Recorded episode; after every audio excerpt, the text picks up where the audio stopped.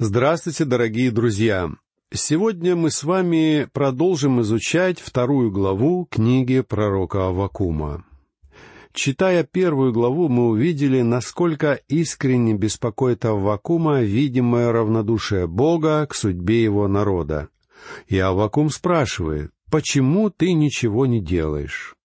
В наше время многие люди поступают как Аввакум. Они спрашивают, Почему Бог ничего не делает? Почему Он не вмешивается в дела людей и не прекращает насилие, несправедливость и страдания? И Бог дает ответ, рассказывая о том, что Он делает, и призывая Аввакума открыть глаза и внимательнее посмотреть вокруг себя, на окружающий мир, в котором при непосредственном участии Бога происходит один великий кризис за другим.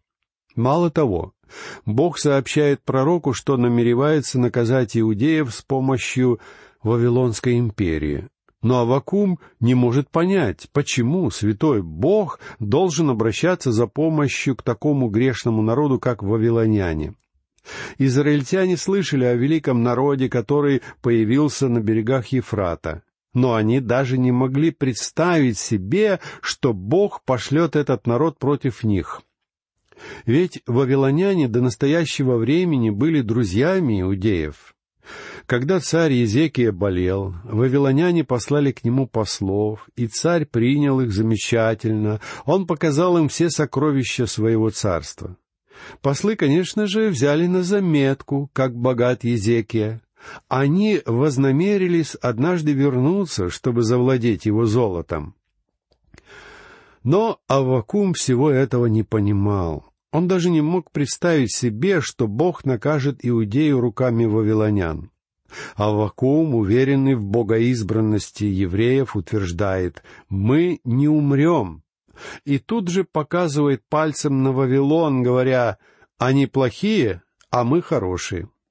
Аввакум заискивает перед Богом и, уверенный в исключительности своего народа, говорит ты, Господи, ведь только для суда дал возможность этим грешникам возвыситься.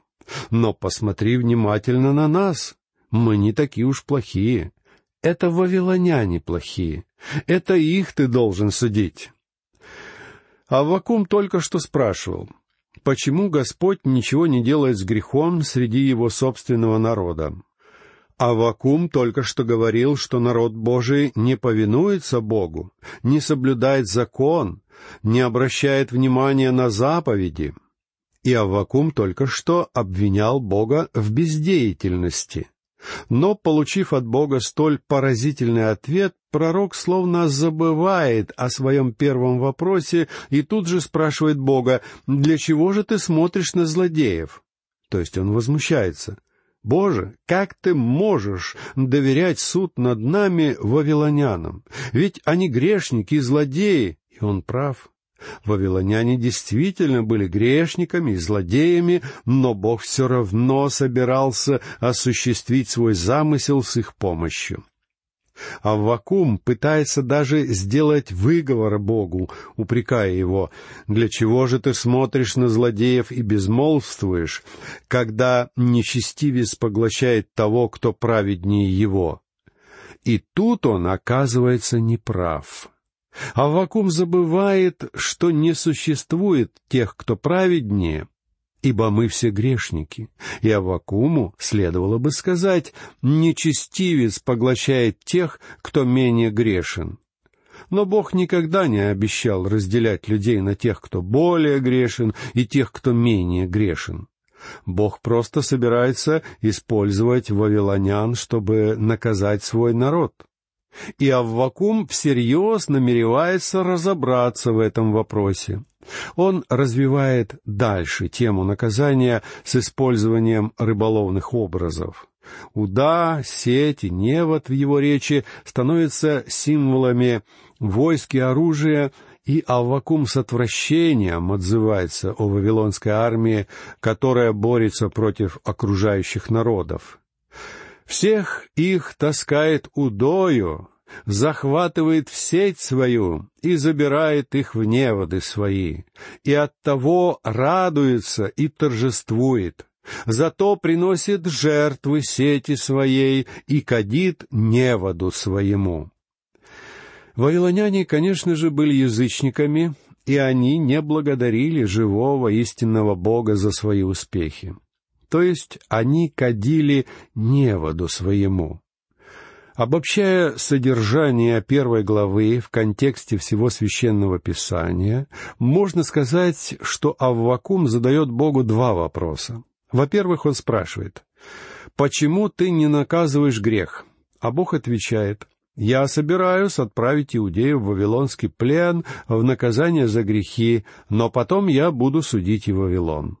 Друзья мои, в наше время Вавилон лежит в руинах, которые являются молчаливым, но красноречивым доказательством того, что Бог судит зло. А второй вопрос Авакума таков. Почему Бог не судит грешников? И Бог ответит на этот вопрос делами в момент второго пришествия Христа, потому что именно тогда Он будет судить грешников. Мы, в отличие от Аввакума, имеем гораздо больше возможностей взглянуть на эти два вопроса с правильной перспективы. Христос пришел на землю в первый раз, чтобы принять терновый венец и умереть на кресте. А когда Он придет в следующий раз, на нем будет венец славы, а в руках у него будет скипетр, и Он будет править землей. Таков замысел Бога, в соответствии с которым будет наказано зло. Итак, мы закончили изучать первую книгу пророка Авакума. Из нее мы узнали, сколь серьезные проблемы волнуют пророка. Теперь пророк уже знает, что у Бога есть ответы на все вопросы.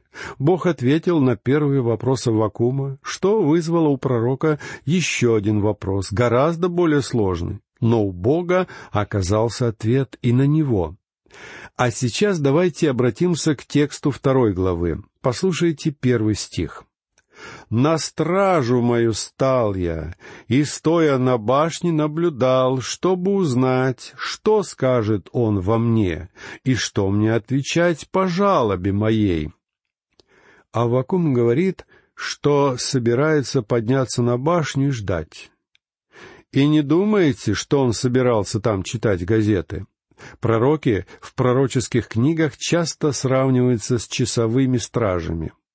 Например, в книге Иезекииля в третьей главе стих 17 написано «Сын человеческий, я поставил тебя стражем дому Израилеву, и ты будешь слушать слово из уст моих, и будешь вразумлять их от меня. Пророки были стражами, которые обращались к народу и несли ответственность перед Богом за передачу людям его предостережений. В древности города были обнесены крепостными стенами, а на стенах стояли часовые. Они следили ночью, не приближается ли враг, и от усердия часового зависела безопасность города. Если же часовой предавал город или не поднимал тревогу при приближении врага, город был в большой опасности. Используя этот образ Аввакум, Божий пророк говорит, что собирается подняться на башню и ждать вестей от Бога. Он собирается внимательно наблюдать, чтобы узнать, что скажет ему Бог. Авакум говорит, «Я поднимусь на башню и буду терпеливо ждать, потому что я знаю, что у Бога есть ответ на мой вопрос. Я не знаю, каким будет этот ответ, но я знаю, что у Бога есть ответ, и я получу его в должное время». Авакум собирается узнать, что ему отвечать по жалобе его. Слово «жалоба» здесь э, не самый лучший перевод слова, которое используется в оригинале, потому что Аввакум на самом деле не жалуется и не ставит под сомнение решение Бога. Аввакум знал, что Бог даст ему правильный ответ, чтобы он понял пути Бога, и он терпеливо ждал ответ. Бывает, что Бог медлит. В любом случае Бог никогда не торопится. И Бог собирался дать Аввакуму ответ, но в свое время. Это мы всегда спешим, а Бог не спешит. Мы часто говорим, что Христос скоро грядет. Но где в Библии говорится, что Он придет в торопях? Я не нашел такого места. Иисус сказал, «Я гряду скоро». Но Он не собирался делать это с поспешностью. Уже две тысячи лет прошло с тех пор, как Он произнес эти слова. И вряд ли мы могли бы сказать, что это малый срок. Христос сказал, что Его возвращение будет быстрым, потому что все события, упоминаемые в книге Откровения, которые произойдут в момент его возвращения на землю, будут происходить быстро. Последние семь лет перед вторым пришествием Христа начнутся с восхищения церкви. И когда церковь покинет землю, события начнут развиваться все быстрее и быстрее, молниеносно, одно за другим. Христос грядет вскоре. Пришествие его будет быстрым. Но он придет не торопясь и не запыхавшись из боязни опоздать. А потому, ожидая его пришествия, мы должны в первую очередь помнить о неизбежности этого события и не торопить Бога с выполнением обещанного. Христос не только не торопится, но Он также и не задерживается, в противовес утверждениям некоторых благочестивых служителей. Господь придет в должное время, время, которое назначено Богом, а не мною и не вами. Он не медлит, и нам следует помнить, что Господь долго терпелив. Он ждет, Он не хочет, чтобы кто-нибудь погиб. Даже в Вавилоне во времена Аввакума тоже жили люди, которых Бог собирался спасти. И Он не торопился наказать их. А семьдесят лет вавилонского плена, несмотря на весь ужас происходившего, одновременно послужил прославлению имени Божьего. Ведь с помощью своего народа он добрался до самого сердца вавилонского царя Науходоносора. Авакум говорит, «Сейчас я пойду на свою сторожевую башню. У меня нет ответа на вопрос, но я собираюсь ждать этого ответа от Бога. И мы с вами, друзья мои, должны руководствоваться верою, а не знанием. В пятой главе второго послания к Коринфянам апостол Павел говорит о том времени, когда наши тела будут лежать в могилах. Но настанет день, когда придет Христос и воскресит наши тела. Между погребением и воскресением наших тел пройдет некоторое время. И Господь не торопится, если взглянуть на Его поступки нашими глазами. Вот почему апостол Павел пишет в пятой главе второго послания к Коринфянам, стих второй. «Мы ходим верою, а не видением». Помню, когда я был маленьким и жил в Оклахоме, в нашем районе часто случались торнадо. Бывало, ночью отец брал меня на руки и нес куда-то, а я плакал и спрашивал, куда мы идем? Он относил меня в укрытие, где было темно, сыро и не очень удобно. Там он клал меня на матрас, и утром я просыпался в полной безопасности. Когда я был маленьким, папа не объяснял мне, что такое торнадо. Он просто защищал меня от этого бедствия. А когда мой отец умер, я стал полагаться на защиту моего небесного Отца. Иногда Бог делает вещи, которые непонятны нам. Например, Он забрал моего первого ребенка, я часто задавал ему вопросы в связи со смертью моего сына. Более того, я до сих пор спрашиваю его об этом, но я знаю одно. Бог может ответить на этот вопрос, и Он однажды даст мне ответ. А пока я буду просто верить, что он все сделал правильно. И я верю в это с детства, с тех самых пор, как отец брал меня на руки и относил в убежище. И я уверен, что мой Небесный Отец не совершает случайных поступков в моей жизни. Но вернемся ко второй главе книги пророка Аввакума и прочтем второй стих. «И отвечал мне Господь и сказал, запиши видение и начертай ясно на скрижалях, чтобы читающий легко мог прочитать. Бог говорит Авакуму. Запиши это видение, чтобы люди, живущие в двадцатом веке, в особенности этот парень Маги, который задает столько вопросов, получили от меня ответы. Причем Бог особо оговаривает условия, чтобы читающий легко мог прочитать. Иногда мы говорим, тот, кто захочет прочитать, сможет это сделать. Но здесь Бог имеет в виду другое. Он говорит, что когда мы куда-либо движемся, мы должны иметь с собой дорожную карту. И мы должны знать, куда мы идем. Мы должны четко видеть свой путь. Сначала прочесть путеводитель, а потом идти. Мало того, узнав о направлении своего движения, мы должны рассказывать о прочитанном другим людям. Мы должны быть посланниками Божьего Слова и ходить в вере, чтобы наш путь не представлял собой метание из стороны в сторону. Друзья мои, сегодня многие пытаются проповедовать и учить Слову Божьему, не имея соответствующей подготовки. Им следовало бы прочесть побольше, прежде чем начинать действовать. Я помню, что когда я хотел начать служение, мне казалось, что надо бросить колледж и не тратить время на занятия в семинарии, а тут же приступить к проповедям в библейской школе. Я благодарю Бога за чудесного, замечательного пастора, который посоветовал мне сначала получить хорошее образование. Об этом же говорит здесь Бог. Сначала прочтите, а потом уже двигайтесь в путь. Прежде чем начать свидетельствовать, будьте способны объяснить, почему вы это делаете. Послушайте третий стих второй главы Аввакума. «Ибо видение относится еще к определенному времени и говорит о конце и не обманет и хотя бы и замедлила, жди его, ибо непременно сбудется, не отменится. Ибо видение относится еще к определенному времени и говорит о конце. Лучше всего значение этого стиха объясняется в Библии Скоуфилда. Послушайте ее комментарий. Заступивший на стражу пророк получает в видении ответ на вопрос и здесь следует отметить три момента. Во-первых, Господь собирается судить Израиль за совершенные им грехи.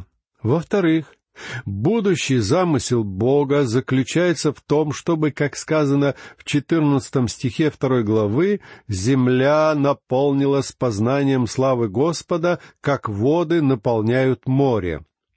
То, что это откровение произойдет в момент возвращения Господа нашего в славе, видно из параллельного отрывка в книге Исаии, глава 11, стихи 9-12, а также из цитаты третьего стиха второй главы Аввакума в послании к евреям, глава 10, стихи 37 и 38, где этот стих увязывается с возвращением Господа.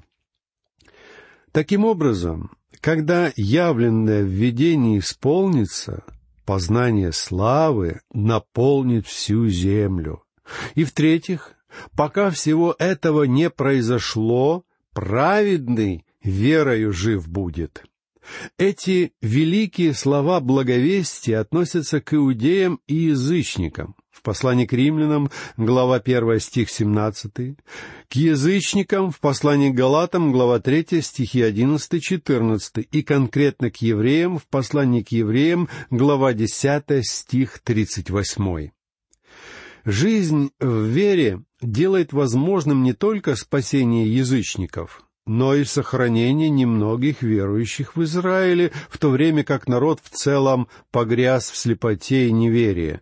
Мы читаем об этом в послании к римлянам, глава 11, стихи 1 и 5. Евреи лишены священства и храма, а следовательно, они не способны соблюдать требования закона. Таков Господь. Наказанный им Израиль был изгнан из своей земли и лишен закона.